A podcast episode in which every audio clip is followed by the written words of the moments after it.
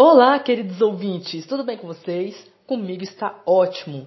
Eu queria pedir mil desculpas para você que ouve ao podcast, certo? E estava esperando por um episódio novo de Power Rangers Future Force, essa segunda, e acabou que não é, conseguindo ver o episódio novo, porque teve alguns imprevistos que me levaram a não estar colocando episódio nessa segunda-feira, porque a minha CPU ela estava com um problema, tinha dado pane, pane nela. E assim fiquei sem postar vídeo, sem postar é, episódio novo aqui no podcast, certo?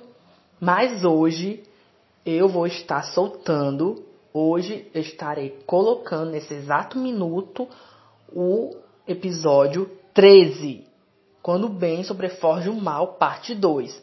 Então, eu espero que vocês gostem.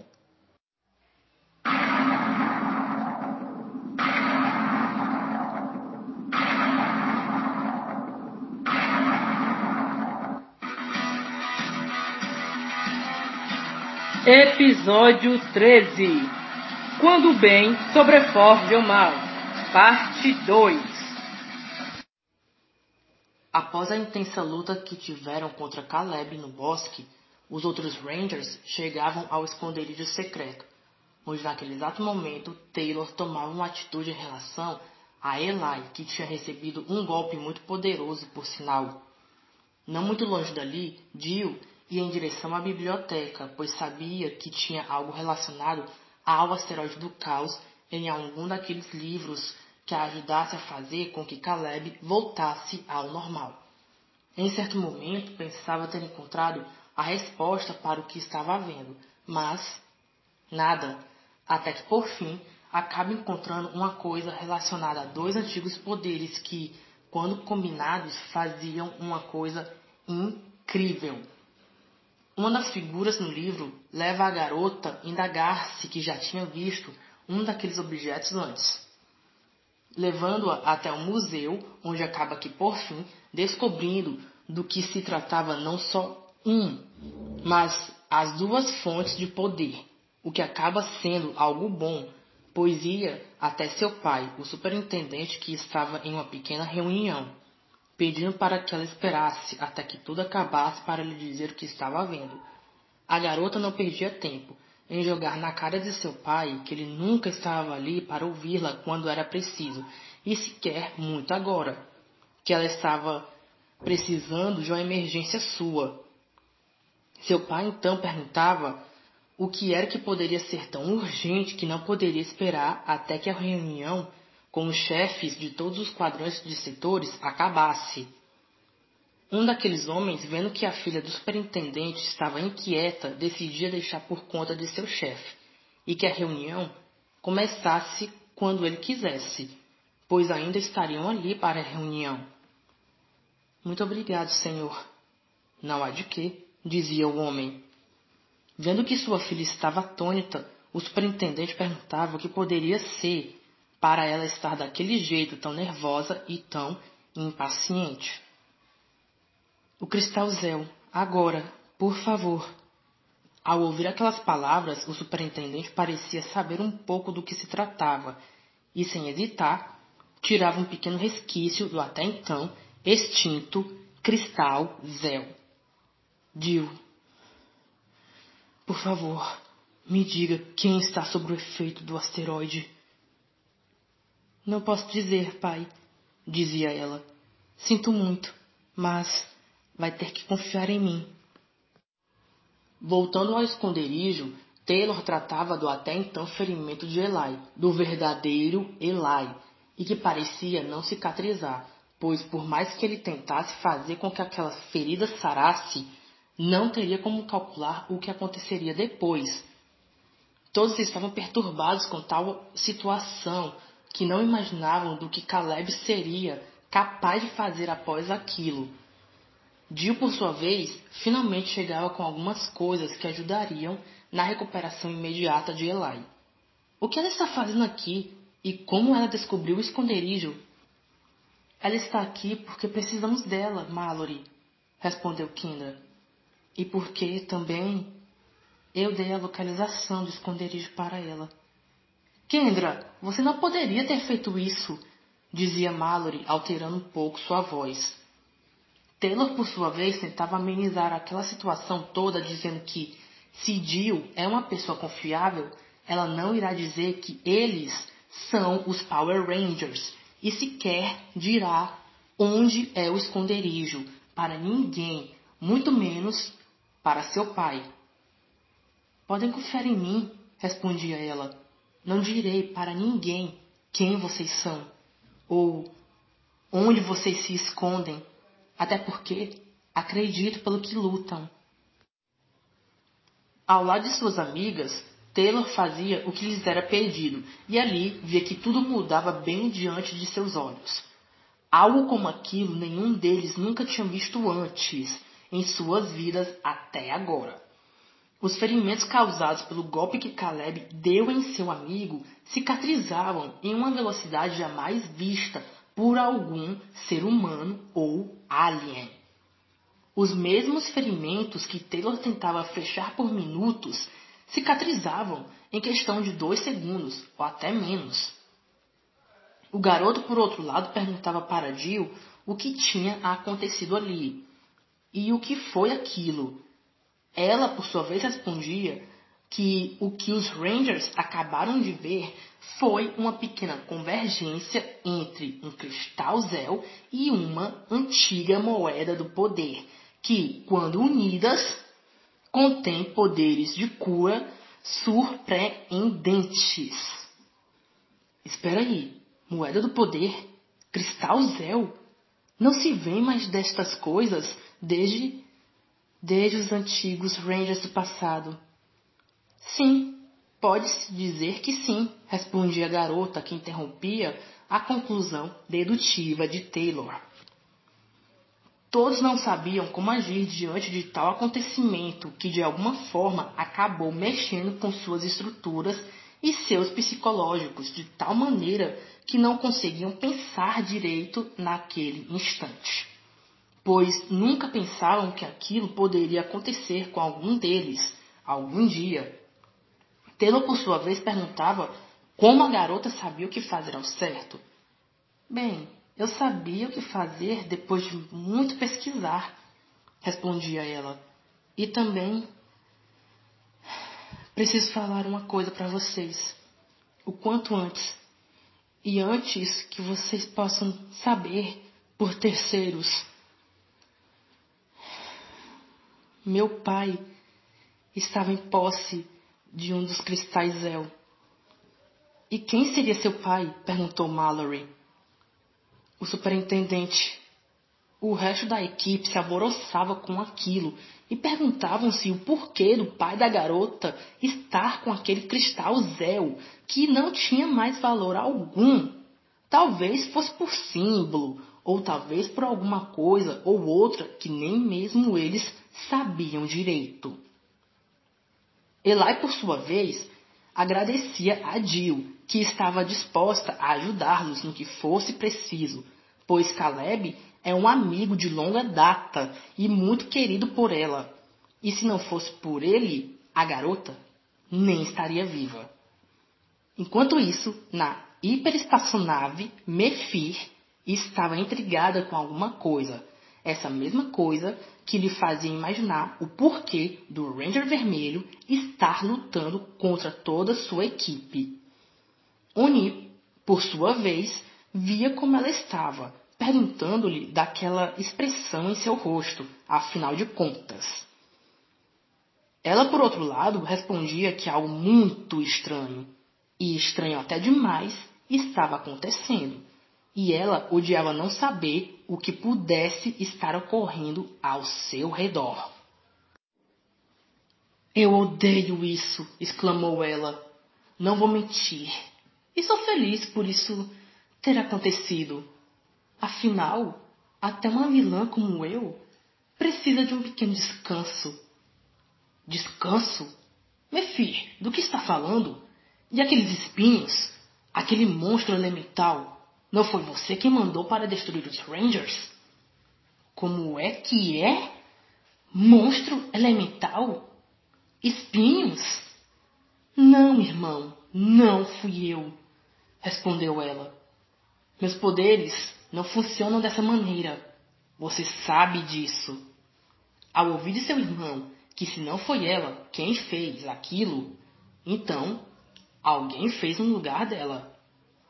Tem alguma coisa muito estranha acontecendo e vou descobrir o que é.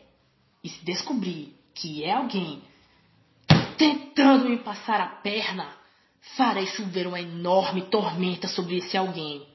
E isso não é uma promessa ou juramento, mas sim um aviso. Depois de algum tempo de discussão para ver se Jill ajudaria ou não, todos entravam na mesma conclusão de que ela seria mais útil mantendo-se o mais segura possível, pois não sabem do que Caleb é capaz agora. Se já tinha a sequestrado e golpeado um de seus amigos, o que ele faria seguir? Ninguém sabia, e por aquele motivo não queriam envolvê-la naquela situação. A garota entendia a situação e dizia que ficaria de fora. Isso se eles não conseguissem dar conta do recado. O alarme tocava e todos estavam apreensivos com o que poderia ser daquela vez. E naquele exato momento viam que Caleb estava assolando outro setor naquele momento. Indo em direção ao local, os Rangers examinavam minuciosamente até que Caleb atacava Mallory pelas costas com um golpe em cheio, fazendo-a cair no chão, tirando quase todas suas forças para se levantar. Todos viam o que o asteroide estava fazendo com seu amigo e de alguma forma tentavam com que Caleb saísse daquele modo fúria e voltasse a ser o que ele era antes, seu amigo. O garoto atacava sem dó e piedade, até que ambos os Rangers o seguravam com todas suas forças, enquanto Jill olhava tudo o que acontecia pela tela dos sensores no esconderijo secreto, levando a não acreditar no que via e que não esperava aquelas atitudes vindas de seu melhor amigo de infância, que estava cego. Foi mal, gente, disse a garota, Pegando uma moto velha e quase acabada pelo visto, ela ia em direção ao local correto, enquanto nossos heróis tentavam de tudo e mais um pouco em resistir aos ataques de Caleb, que parecia que não estava afim de que tudo aquilo acabasse tão rápido, levando-o a tomar uma atitude bastante cabeluda por sinal. O garoto desmorfava e jogava seu morfador no chão, mostrando que não precisava daquilo para acabar com seus amigos, levando a todos a entrar em um pequeno consenso que aquilo era sério e teriam de lutar sério de uma vez por todas, e assim ambos concordavam entre si. Caleb, por sua vez, estava certo e convicto de que estava para acabar com todos eles, pois seus golpes de luta eram bons e bem dentro dos padrões para quem luta como ele, sendo assim, voltando a atacar seus amigos com uma onda de energia que os faz cair no chão.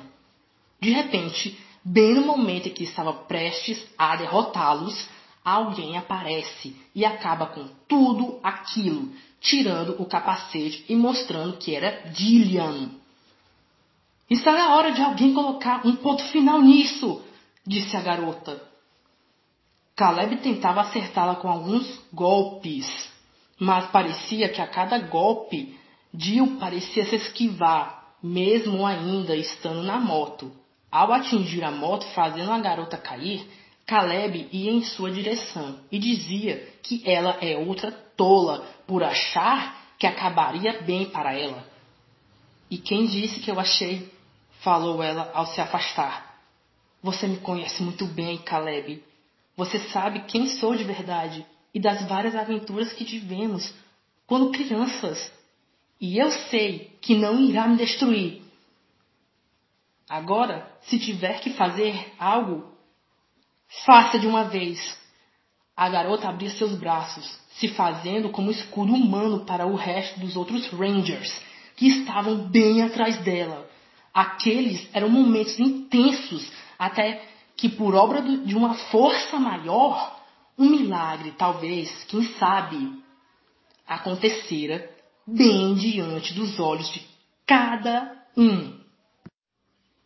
Pela primeira vez em suas vidas, nossos heróis tinham visto algo como aquilo acontecer. Jill se transformara no Ranger Vermelho através do poder do morfador de Caleb. A garota não acreditava no que tinha acontecido consigo, mas sentia-se bem mais forte e bem mais confiante para trazer seu amigo de volta para o lado do bem. Através daquele poder, Jill parecia se sair muito bem contra os ataques de seu amigo, que não cessava fogo em nem sequer a um instante, pois estava determinado a destruir todos ali. Já chega disso, Caleb! Lâminas de fogo! Ativar! Eu avisei que colocaria um ponto final nisso, não foi? Aquela luta estava muito intensa, mas ao final de tudo, o que acabou de acontecer, Taylor, que estava com um antídoto, passava a seringa para Jill, que entendera o que fazer com aquilo. A garota, em outras palavras, ativava o hiperdetonador e apontava em direção a seu amigo, que dizia não acreditar que ela faria aquilo com ele. Eu disse, você me conhece muito bem. Naquele momento, Mallory aparecia com um antídoto verdadeiro por detrás de Caleb e assim aplicava o antídoto quase todo, se não fosse por Jill entrar em ação mais uma vez, pegando a seringa, pedindo para que os Rangers o segurassem para aplicar o resto nele. Finalmente, tudo parecia voltar ao final. Quando os olhos do garoto voltavam ao normal e tirando aqueles olhos negros que mais lembravam um mar de escuridão sem fim. Naquele exato momento, uma imensa fumaça negra saía de dentro de Caleb, não só por seus olhos, mas como também por sua boca, como se fosse algo bem maligno e aterrador do que qualquer outra força que já enfrentaram antes. E assim, ao final daquele dia, no cair da noite, todos estavam felizes por ter seu amigo de volta, são e salvo, pois não sabiam mais o que fazer ao certo. Olhando bem à sua frente, o garoto não acreditava que seu morfador tinha escolhido outra pessoa para ser o Ranger Vermelho enquanto ele estava em posse do mal, principalmente uma garota do qual queria descobrir quem era. E assim, ao ver o seu rosto, Caleb parecia não acreditar, pois se não fosse por Dillian, ele teria ficado daquele jeito para sempre. É para isso que servem os amigos, não é mesmo? Obrigado pela ajuda, mas acho que esse morfador é meu. É mesmo. Me desculpe pelos golpes, dizia a garota. Quem sabe, algum dia, não me torne um Ranger de novo. Olha, eu não discordo. É, quem sabe? E ali todos voltavam às suas vidas como defensores do nosso dia a dia, pois em qualquer beco ou qualquer outro lugar poderia haver um mal esperando para atacar seja ele aonde estiver. E agora, queridos ouvintes, é, iremos passar para uma parte da qual eu gosto muito de chamá-la de pós-crédito. E eu espero, para você que vem acompanhando essa história desde o começo, você venha a gostar muito desse pós-crédito. Então vamos lá. Pós-crédito.